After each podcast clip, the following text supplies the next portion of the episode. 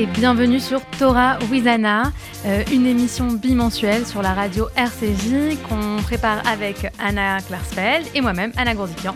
Alors on aborde des sujets euh, d'actualité euh, à l'aune des textes de notre tradition, des textes de la tradition juive.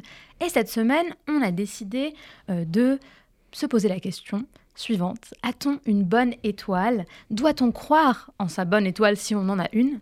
Est-ce qu'on doit faire confiance au destin et mettre toute sa vie dans les mains du destin euh, C'est la question qu'on se pose, un peu euh, l'idée, l'essence du destin dans le judaïsme. Est-ce qu'il existe vraiment cette idée selon laquelle on peut laisser notre vie dans les mains de la divinité, du divin, et qu'il se charge de tout? Cette question, c'est peut-être pas une question d'actualité au sens du journal télévisé du 20h, mais pourquoi d'actualité? Parce que c'est l'actualité de notre calendrier juif.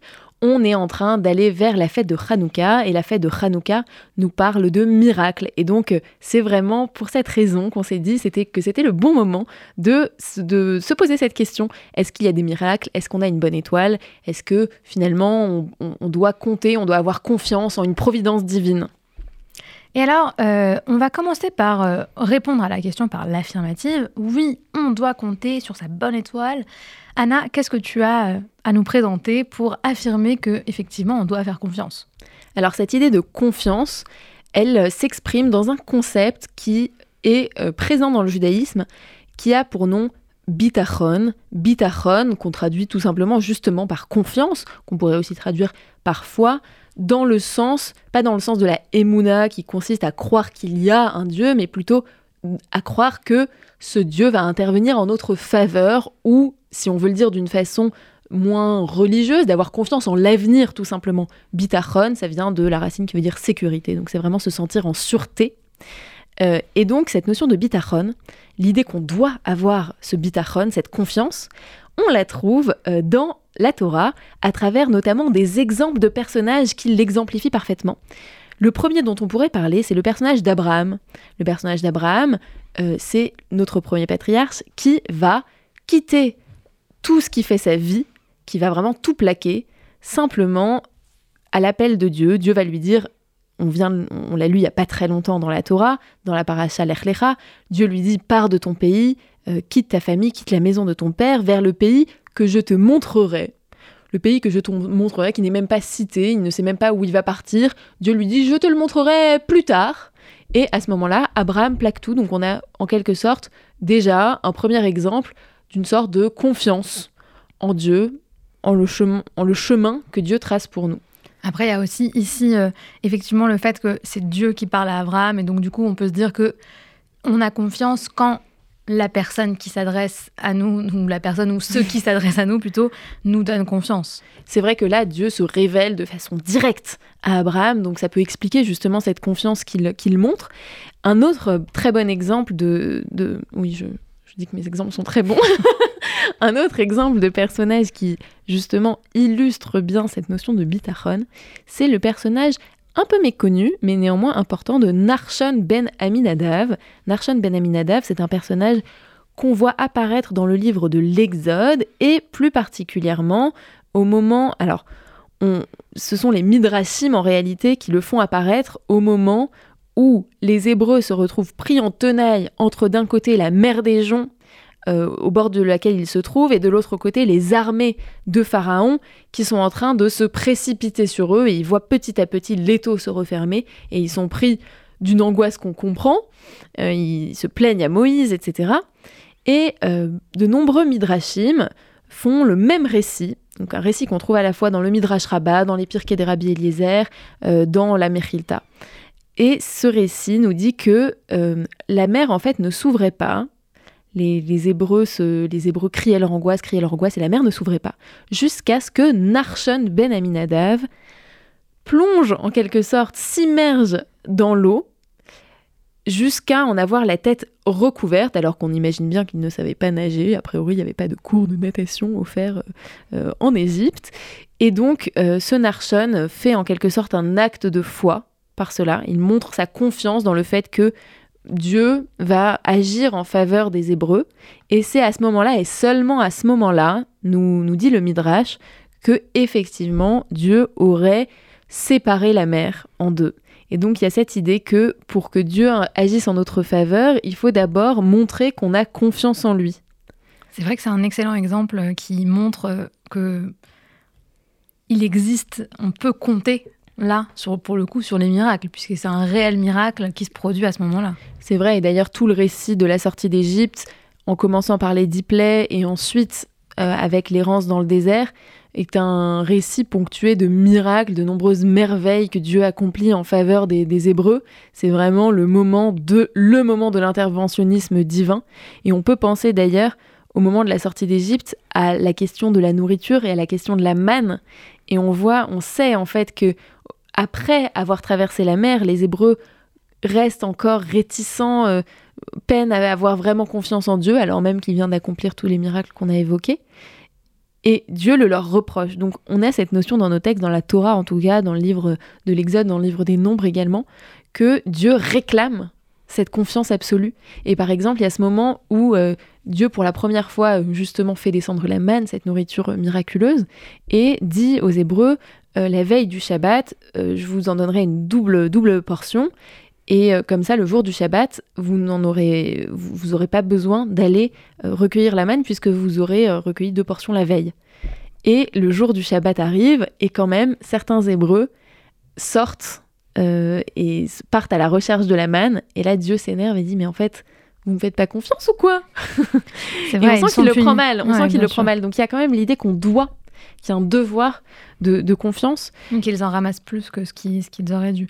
Et ça me fait penser aussi cet épisode à l'épisode de, de, Abraham et de Sarah, lorsque Dieu annonce que Abraham et Sarah vont avoir un enfant, mhm. et que Sarah, et même Abraham d'ailleurs, euh, rit, enfin qui, qui rit à cette nouvelle. Et, ça, ça, déplaît fortement à Dieu, qui, Tout à fait. qui, leur rétorque comment ça se fait que vous ne me fassiez pas confiance. Il n'y a pas de quoi rire, enfin. Ouais, c'est pas drôle. C'est pas drôle. Ce n'était pas une blague.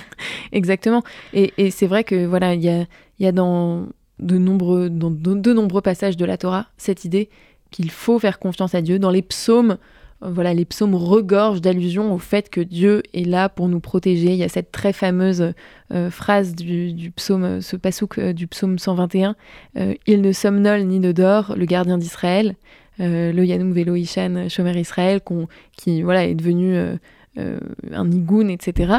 Et donc il y a cette idée quand même, moi je trouve, qui est assez présente dans le judaïsme, d'une confiance qu'on peut accorder à Dieu et qu'on doit même lui accorder. Euh, donc, euh, même du coup, j'ai l'impression que si on accorde cette confiance, on accorde également les mérites parce que quand on va vraiment faire confiance, et je trouve que c'est assez difficile en fait au quotidien de d'accorder cette confiance, de se sentir euh, pris en charge quand on n'en a pas l'habitude. Et, quand, du coup, il va nous arriver des bonnes choses, des choses positives, on va aussi attribuer ce, mérite au fait que, voilà, j'ai fait confiance à Dieu, je me suis, j'ai remis mon destin entre ses mains et il, m'a récompensé. Il m'a récompensé par ma confiance. Alors oui, et à la fois, euh, on pourrait dire, on pourrait nuancer un peu cela en disant, en fait, cette espèce de confiance, elle nous donne une énergie et un espoir qui nous pousse à agir, comme Narshon. Euh, et pour autant, ensuite, c'est dans notre action qu'on va entraîner, voilà, qu'on va construire notre vie et tout ne nous est pas donné sur un plateau d'argent comme ça. Euh, voilà, Dieu nous.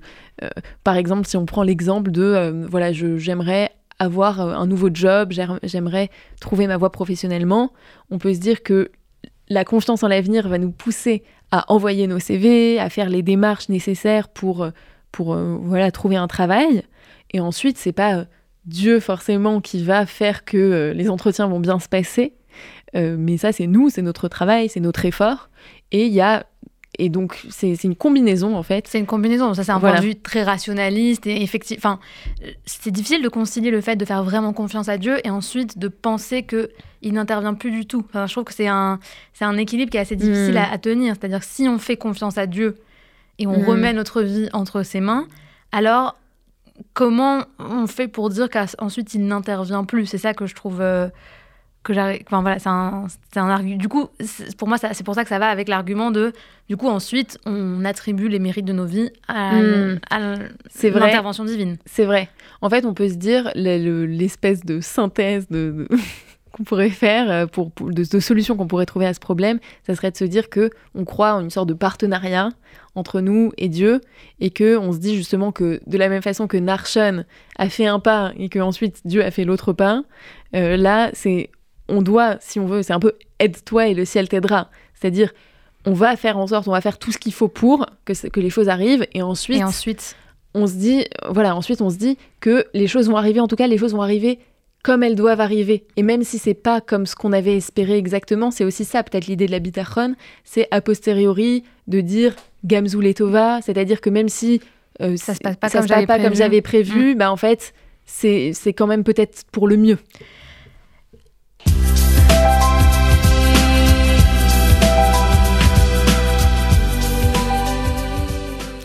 Alors oui, mais dans, le, dans les textes de la tradition juive, comme vous le savez si vous nous écoutez, il y a évidemment une, tonne de textes qui disent justement tout l'inverse de ce qu'on vient de vous, de vous dire ici.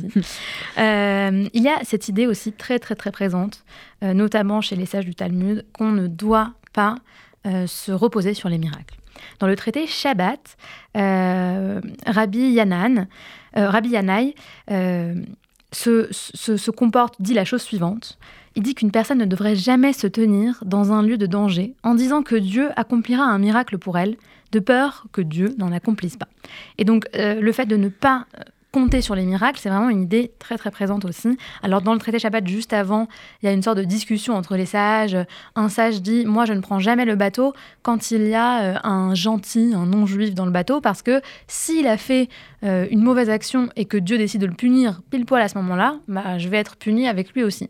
L'autre dit euh, l'inverse exactement. Moi, je prends toujours le bateau quand il y a un gentil euh, et, renverse l'argument en disant qu'il se sent protégé du coup euh, parce qu'il ne se fera pas punir pendant qu'il est dans, dans, le bateau. Et donc du coup, c'est là que arrive l'argument de Rabbi Yanaï qui dit bah en fait il faut jamais se mettre dans une situation de danger et ensuite dire de toute façon euh, Dieu me sauvera. On saute pas d'un parachute sans parachute en disant si Dieu existe il n'a qu'à me sauver. Euh, ça, j'ai l'impression que c'est l'opinion qui est soutenue par toutes les mères et les grands-mères juives. Exactement. Oui, on y croit, mais fais attention quand même. Hein. c'est pas. Euh, euh, il y, a, une phrase aussi des Pirkei Avot. Les Pirkei Avot, c'est un, traité du Talmud qui ressemble, qui rassemble euh, des, commandements éthiques de, comportement et qui nous dit la chose suivante. C'est assez connu aussi que tout est prévu, mais la liberté de choix est accordée.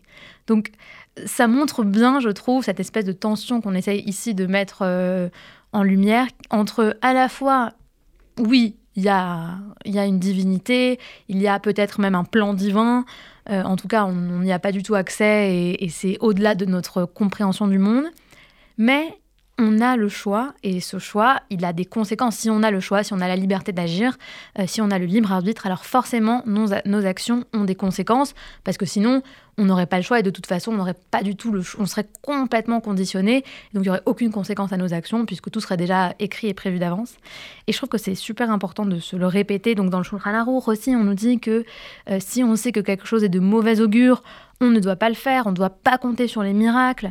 Euh, c'est vraiment un principe central pour, nous, pour essayer de lutter aussi parfois contre une, une foi un peu, euh, un peu primaire, j'ai envie de dire, qui est euh, de dire de toute façon, tout sera, euh, tout sera pris en charge par Hachem, tout sera pris en charge Dieu par pourvoira. Dieu. Dieu pourvoira à tous les besoins.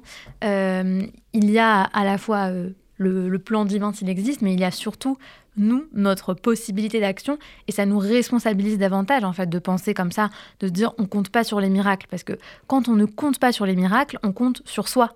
On est en pleine possession de ses moyens, et on est évidemment, avec notre capacité humaine à agir, on peut faire que ce qu'on peut faire, on peut pas faire plus.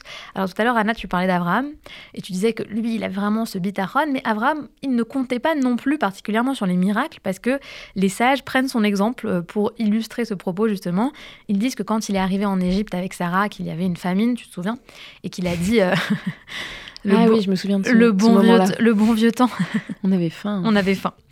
Et euh, il arrive en Égypte et il dit euh, aux Égyptiens que Sarah est sa sœur, parce qu'il a peur de se faire tuer si les Égyptiens voient comme Sarah était très belle, euh, et de peur qu'il se l'accapare et qu'il ne puisse pas se l'accaparer sans, que, sans tuer son mari. Oui, c'est ça. Du coup, du coup, ils se disent il est préférable que Sarah euh, voilà, euh, soit mise entre les mains de Pharaon. Mais que je reste, mais que je reste, en vie.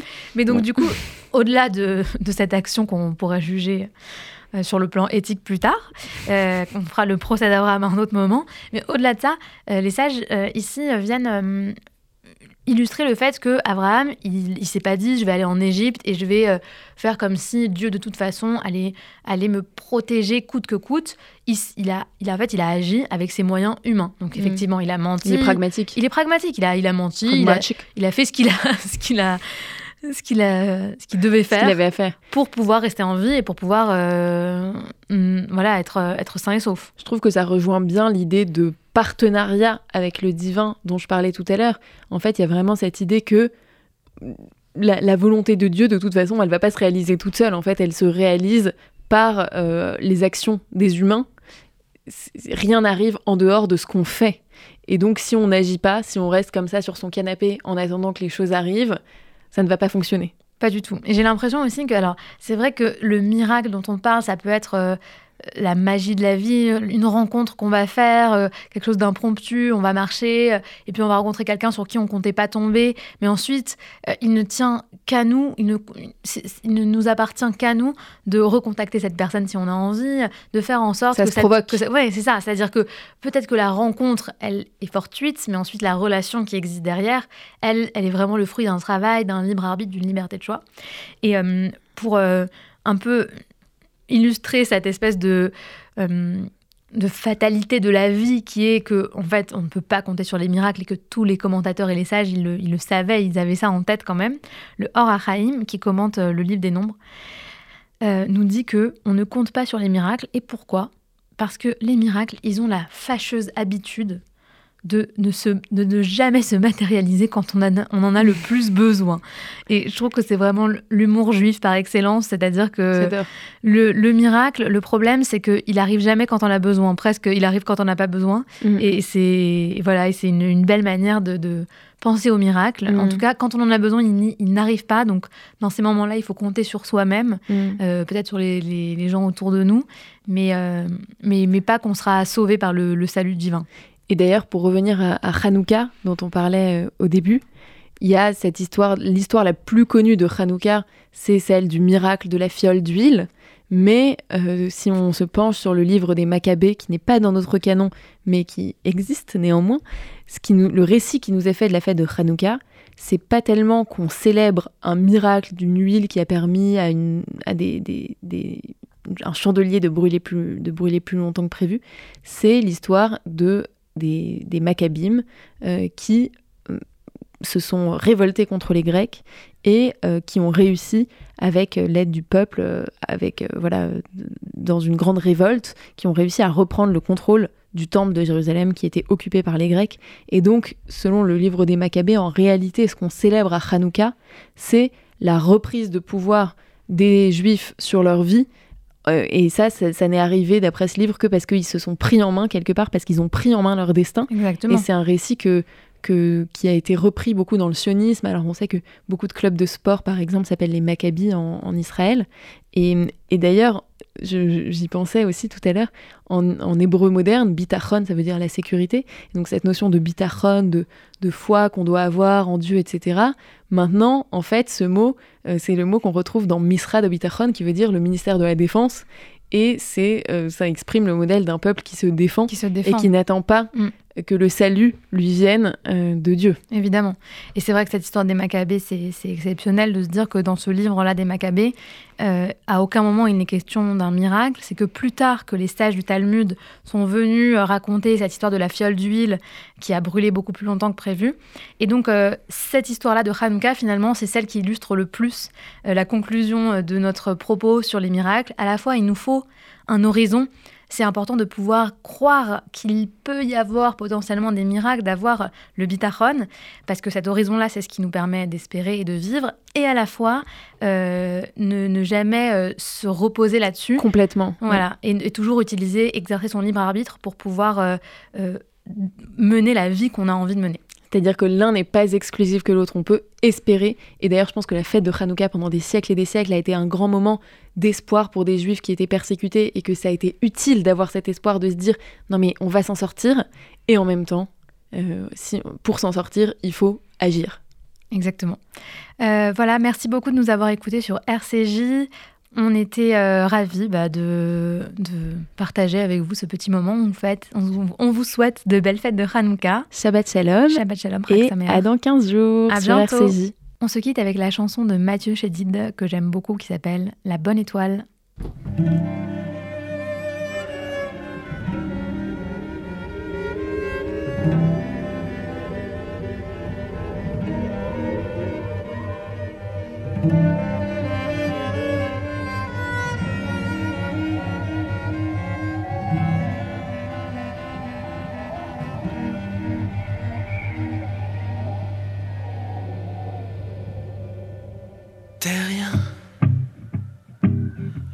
Une poussière